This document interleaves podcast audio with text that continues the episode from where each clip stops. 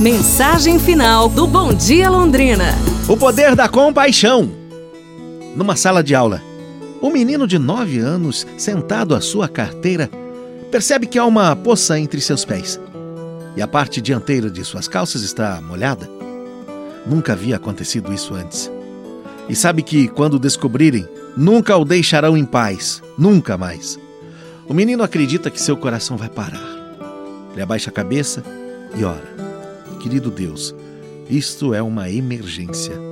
Eu necessito de ajuda agora. Mais cinco minutos e eu serei um menino morto nessa escola.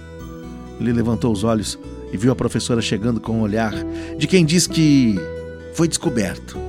Enquanto a professora está andando até ele, uma colega chamada Suzy está carregando um aquário cheio de água. Suzy tropeça em frente à professora e despeja, inexplicavelmente, toda a água no colo desse menino. O menino interiormente diz: Obrigado, Senhor. Obrigado, Senhor. De repente, em vez de ser objeto de ridículo, o menino é objeto de compaixão. Finalmente, no fim do dia, enquanto estão todos esperando o ônibus, o menino caminha até Suzy e lhe sussurra: Você fez aquilo de propósito, não foi? E Suzy lhe diz: Eu também molhei minha calça uma vez. É, pra gente se inspirar, turma.